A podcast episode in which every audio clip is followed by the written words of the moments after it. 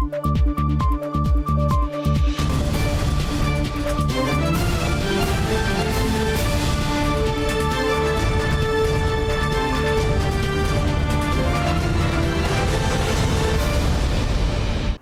键时刻带您迅速掌握潮流趋势，欢迎您收看《财经趋势四点零》，我是赵廷宇。首先带您看到，美国总统拜登二十五号呢签署一份行政命令，要求尽快推动八月份签署立法的晶片法案，将五百二十亿美元补贴分配给半导体公司。另外呢，行政命令还将建立一个跨部会的指导委员会，包括国务卿布林肯，还有美国财经首长跟国防部长都在列。二十五号，美国总统拜登签署行政命令，要求尽速启动晶片与科学法案，将五百二十亿美元补贴分配给英特尔等半导体公司。As we watch the U.S. production of these chips decline from 40% of the global production to 12%, at the same time we watch China go from 2% to 16%. And China's goal is to reach, they've stated, is 25%. 同一天，美国商务部长雷蒙多在推特发文表示：“我们将尽快采取行动，部署这些资金，同时确保进行尽职调查所需的时间。这项计划旨在对美国长期经济和国家安全的投资。我们将采取必要措施，确保其成功。” We need to make this in America. We need a manufacturing base that produces these chips. Uh, at least enough of these chips here on our shores because otherwise we'll just be too dependent on other countries. 此外，九月九号，英特尔将在俄亥俄州举行新晶圆厂动土典礼，拜登将出席并发表演说。新唐人亚太电视王冠林、张麒麟综合报道。美国遏制中国半导体发展，邀请台日韩筹组晶片联盟，南韩正面临选边站压力。南韩工商商会呢，在一份报告中表示了，在过去二十年，南韩半导体产品对中国的出口依赖暴增十二倍，忧心过度依赖中国市场的风险。South Korea is going to go ahead with its participation in the U.S. led semiconductor and supply chain cooperation framework, but only in a way that does not ostracize a certain country. 美中科技角力，南韩面临选边站压力。美国对中国半导体接连出重拳，晶片法案禁止受补助企业在中国建设新厂。美国筹组的晶片联盟也被视为剑指中共。但数据显示，两千年韩国对中国出口的总额，半导体占了百分之三点二，但二零二一年后占比达百分之三十九点七，暴增十二倍。二零二一年，那么整体在韩国，那么对外的这个半导体的出口，那么光是在中国就占了六成的一个比重。南韩它在中国当地本身的一个投资的比例，那么其实都是比较高的。在 Chip Four 的部分，那未来在联盟内也可能会有类似排除中国这样的一个状况。那么这个都会使得目前南韩的一个半导体业会面临比较左右为难的局面。从两千零三年，中国已经超越美国，成为南韩最大出口目的地。南韩工商商会在一份报告中指出，南韩针织产业对中国的依赖日益增加，必须采取措施让出口多样化，防止中共利用韩国对中的出口依赖变成武器化要挟。在美中两强对抗的一个情况之下，那么未来如果面临到选边站的问题，那么其实如果就各国目前呃跟中国在半导体合作的紧密程度来看，那么我想南韩呢将会是首当其冲。韩国对中国市场过度依赖，值得台湾醒思。专家表示，目前台湾对中国半导体出口比例低于南韩，半导体厂生产重镇放在台湾，在美中科技角力下，对台厂影响仍在可控范围内。新唐人亚太电视史千林、张文婷，台湾台北采访报道。美中科技战全球延伸，来看到今年八月，印度举行五 G 频谱竞标，目标要在今年十月前启动五 G 部署。不过呢，印度媒体报道，标下五 G 频谱的两大电信公司都不约而同将中国华为跟中兴排除在外。Spectrum auction complete हुआ one lakh fifty thousand one seventy three crore。今年八月，印度举行五 G 频谱竞标，目标在今年十月之前推出五 G。October May we should be able to launch five G in the country, and given the response, we understand that within next two, two to three years, there will be a significant coverage of 5G in the country.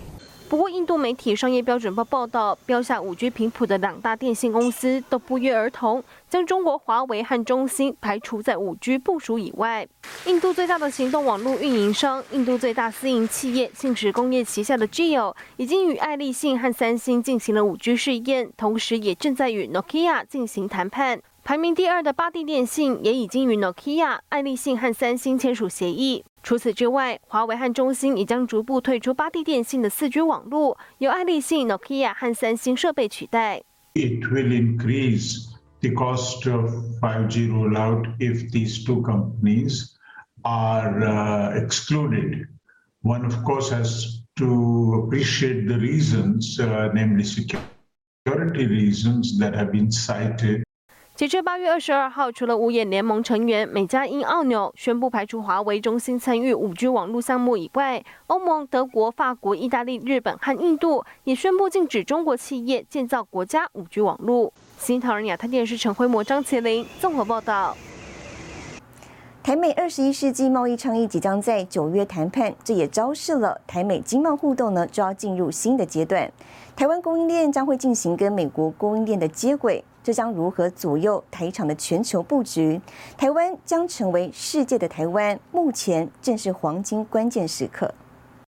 台美二十一世纪贸易倡议即将在九月谈判，为台美经济互动创下里程碑。二十三号，新东向全球产学研联盟协进会举办年度论坛，讨论台湾在全球化下的新东向战略。二十一世纪贸易倡议就是美国带我们进入新的贸易政策领域的新的宣导。那么台湾被挑为第一个伙伴，非常非常重要。包括行政院副院长沈荣金、经济部政次陈正奇、从业集团董事长郭志辉等产业先进都出席这次论坛。陈正奇表示，台湾现如今在两岸经贸已经不是单方面依赖中国，同时也深化和世界连结，当中东向和美国连结就很重要，让台湾成为世界的台湾。如果将来两岸之间有有问题的时候，我们要怎么样去 relocate？你的市场，你的生产基这是，但是新东向就是我们的解决方案。中经院副院长王建全提到，新东向能将高科技做战略升级，台湾可从现在的和美国供应链接轨，再到人才、技术、商业模式接轨，最重要的是和美国资本市场接轨。而除此之外，台湾传统产业也可受惠。我们怎么样从传统产业，我们的汽车电子，我们的这个什么，呃，这个。工具机这些比较需要很多零组件的，怎么样从系统规格资讯去绑住美国大厂？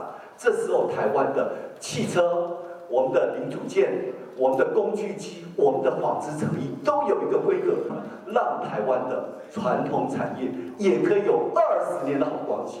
作为台湾新东向之一，台积电在亚利桑那州设置新厂。从业集团董事长郭志辉也整合台湾中小企业，并在亚利桑那州购置四万平的土地，一起赴美。这个因为台积电到美国，所以我们跟着在台积电呢，我们开始做国际化的布局。那台湾因为太多中小企业，所以我们光是服务台积电，没有一家公司可以配备，一定都是亏钱。所以我就建立，先建立一个平台。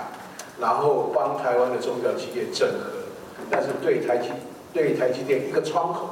至于台积电前往美国是否影响台湾在半导体领域的重要性，沈荣金认为，台美企业文化差异让台积电在台湾的厂区有更高的机动性，在设备停摆时，研发人员能够互相配合，随时救援，但美国的研发人员无法做到这一点。啊，所以讲你有看到莫里斯啊，讲你要叫我去美国。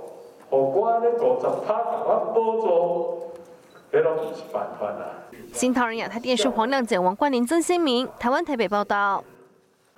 接着带你看到这一周的财经趋势短波。媒体报道，晶圆代工龙头台积电因应通货膨胀、成本上扬，明年一月开始将继续调涨晶圆代工价格。对此，台积电表示不评论价格问题。外媒指出，特斯拉渴望在十二月在德国柏林超级工厂引入第三班八小时轮班生产组，这代表该工厂将启动全天候二十四小时生产计划。经济部本周出席第二十届台德经济合作会议，与德方进行首届台德经贸政策对话，针对再生能源、循环经济、半导体跟电动车供应链等领域探寻合作机会。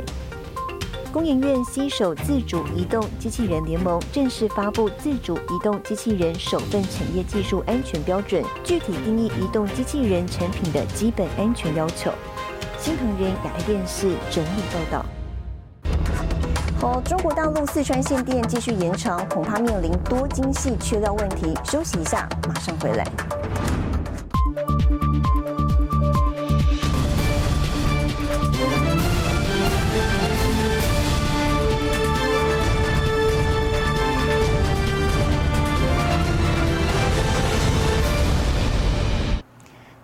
尽管全球供应链负面消息不断，不过苹果对今年高端手机呢深具信心。iPhone 十四备货量进一步拉高，尤其业界传出苹果已经着手明年产品规划，旗下手机跟 PC 处理器呢，今年第四季开始将加速转进三纳米。那么市场预估有望挹注台积电未来营运动能。Starting with iPhone. iPhone 十四即将在九月七号正式登场。苹果公司备货量上看九千万只，除了金色、灰色、绿色、蓝色等经典款，科技网站爆料，今年 iPhone 还将新增特别的亮紫色，成为一大焦点。印度生产的 iPhone 十四呢，更将首度搬上台面。iPhone 关键的 A 十六处理器采用四纳米制程，挹注台积电营收。不过，实际上随着台积电三纳米九月放量生产，苹果开始着手明年的产品线规划。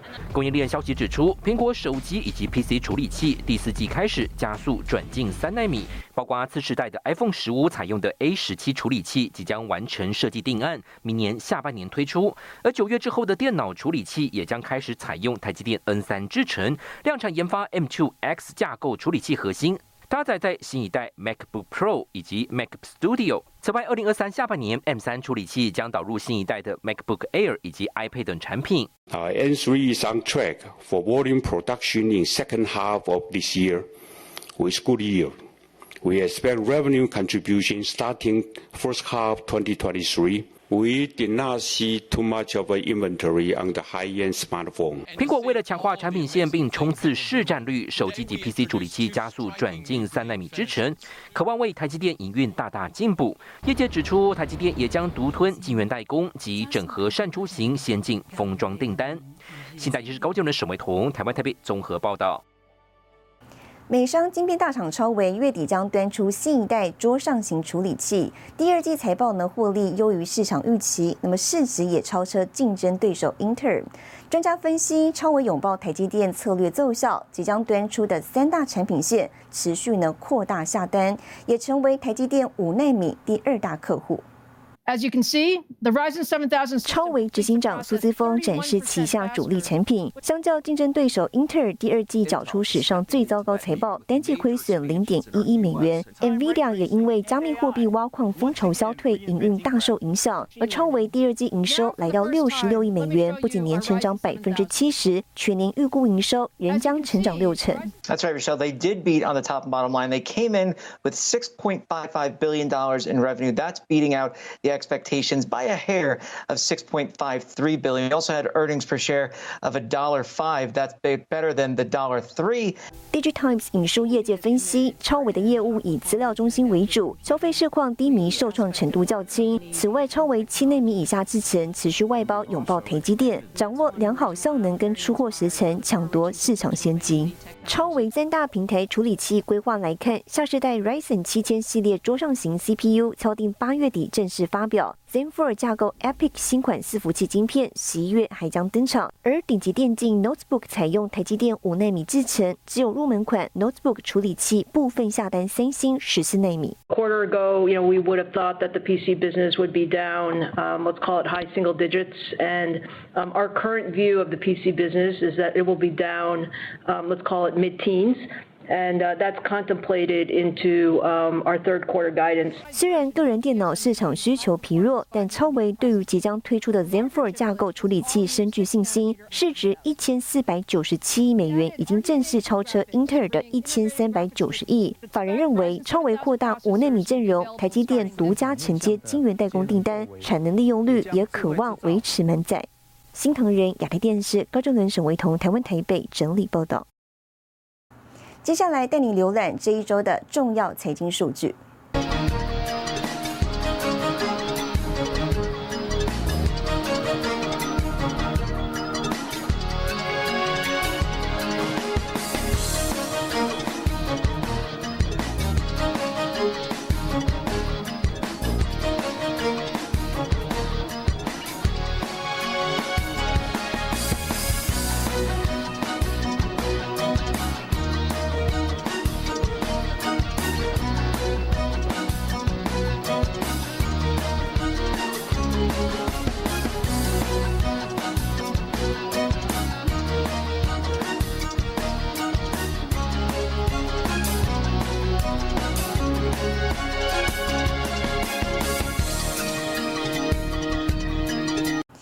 高温黑象不解，传出中国四川二十五号到期的限电令呢，要再延长到二十九号。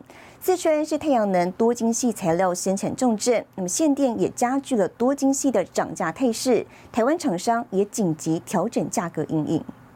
中国连日高温引发干旱，电力供应紧张。四川实施限电措施，导致太阳能关键原料多晶系厂商通威跟保利协鑫生产受阻，加剧多晶系涨价态势。台湾厂商紧急调整价格应应。目前来看的话，多晶系的价格，七月的月底的情况是已经上涨到了每公斤大概四十美元的情况。那近期由于说。四川那边的多晶系的价格的供应的短缺，呢价格的话可能会进一步的往上到五十美元的情况，那可能就是在。五十美元左右的情况会处处于一个震荡走高的局面。台湾厂商联合再生表示，公司目前的新合约已经开始调整价格，涨幅依不同客户而定。袁晶则指出，四川限电让原本就供给吃紧的多晶系更加缺货，不光是上游供货吃紧，下游系统厂对太阳能板需求持续畅旺。供不应求的情况将比上半年更严重。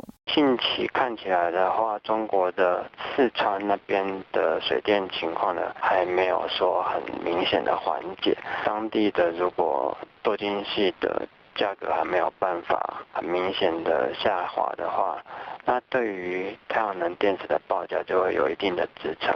那如果说下游的装机的情况没有办法调节，需求方面会造成相对不利的影响。目前中国部分省份延长限电时程，一旦停工状况持续，影响层面恐将进一步扩大。新唐人亚太电视高正伦、赵廷律台湾台北采访报道。自动化展登场，一千两百家厂商共同参展，红海公布机器人整合平台。更详细的新闻内容，休息一下，马上回来。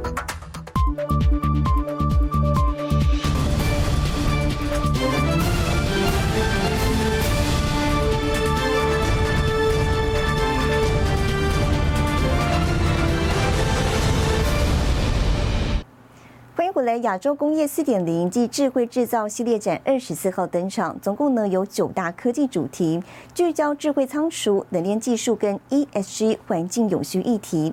代工大厂红海旗下子公司呢也宣布推出自主移动机器人等解决方案，未来不排除导入红海全球的电动车工厂。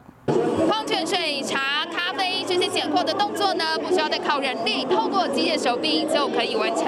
机械手臂不只有眼睛，还在夹具上装了力觉感测，能侦测瓶装水的重量，有如真人拣货。随着物流配送需求提升，智慧仓储拼多元性，机械工程大厂研发多温层物流中心技术，具有常温及低温冷链设备。在内温层的部分可以做到负二十五度 C，外温层人体的部分大概只有五度 C，所以可以创造在一个冷链的一个状况下非常好的一个工作环境。那因为疫情的关系的影响，所以在冷藏以及冷冻的物流的部分，我想这个未来也会有一个蓬勃的一个发展。机械手臂自动拣货，由自主式移动机器人搬运。红海与林华合资新公司首度展示独家软硬整合的群机自主解决方案。目前实业可串联机器人多达一百部，配合集团规划，未来不排除导入红海全球的电动车工厂。在今年的九月，我们会在红海的支持之下，呃逐步的扩大我们的产能，那来迈向全球。我们预计明年开始会逐步的导入在红海的一些呃呃厂区的制造这个体系上面。呃，包含了这个呃产线间的物流搬运，我们都会逐步的来导入。如何节能省水，进一步达到环境永续，也是现在的热门话题。相关系统设备需求看涨，像是在净流水量的环节导入智慧化，能监测水流量是否稳定、工厂运作及能耗等情况，透过 AI 和云端联网系统，能提前预警。所谓的 IOT 的资讯流越完整，它就可以提前去做预警，水位。能耗 over 到契约用电的时候呢，即至少在它提前，maybe 是它一定的可能是十趴、二十趴，它会提前跟你预警。利用台湾数位科技创新的优势，结合国内硬体的机器设备以及智慧化的系统整合业者的能量，让台湾成为亚太、印太区域内智慧制造整体解决方案的最佳伙伴。哇！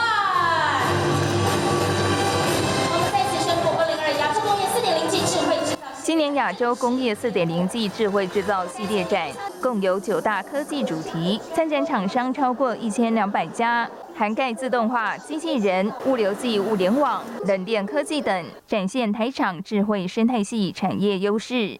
新唐亚太电视陈慧模、李晶晶，台湾台北报道。好，自动化展登场，电机大厂东元集团参展。董事长邱纯之会后接受媒体访问时表示呢，印度厂会在今年底完工，也将扩大在印度生产。他认为，经过这一段时间呢，对台商来说，印度会是一个必须要前进的基地。东丽区那些，我记得我们也曾经拖卡车啊什么，但是今年好像还没有这些情况，所以缺水现在不是一个很大的困扰。我觉得是缺工跟缺电吧。气候高温炎热，全球各地陆续出现干旱现象。东元董事长邱纯之不担心缺水，反而比较在意缺工跟缺电。被问到中国厂区是否受限电影响，邱纯之表示，目前都有建制太阳能发电与储能系统来应应。对于延宕近一年未完工的印度厂建厂进度，邱纯之说会在今年底完工，也将扩大在印度的生产布局。经过了这段时间。我觉得台湾的厂商可能更加的这个体会到说，印度会是一个必须要去前进的基地。那我觉得幸好我们算是走得早。那我们现在要扩大的，其实就是东南亚跟印度。所以呃，东南亚跟印度的整个生产的布局，应该就会想办法把它扩大。目前东元生产布局在欧洲、中国、台湾比重各三分之一。印度厂预计在今年底完工量产，初步生产工业用马达，后续将与韩国车厂合作推出电动车。在节能减碳方面，东元打造低碳智慧工厂，能应用在智慧仓流管理系统，并设计出即时性路径自动规划。超高频的一个定位基站点，它能够 locate 到每一台拣货叉车的一个动态的一个定位的一个空间一个位置置。透过这样子的一个系统的一个导入，可以平均提升拣货人员大约三成的一个效率。跟能源相关的工程业绩出来，那这个金额都会都会蛮可观的。对，所以我们今年营收跟获利都有两位数成长的机会。希望吧，希望就本业啦，本业本业到目前为止大概都有维持这样的一个水准。另外，在电动巴士和电动货卡进展方面，邱纯之表示将按照计划进行。新唐人亚太电视陈文模、李晶晶，台湾台北报道。好，带您看到下周有哪些重要的财经活动。八月三十号，台积电技术论坛台湾场。欧盟公布欧元区核心通膨率。八月三十一号，印度、加拿大公布 GDP。九月一号，美国公布 ISM 制造业采购经理人指数。谢谢您收看这一周的财经趋势四点零，我是赵廷玉，我们下周再见。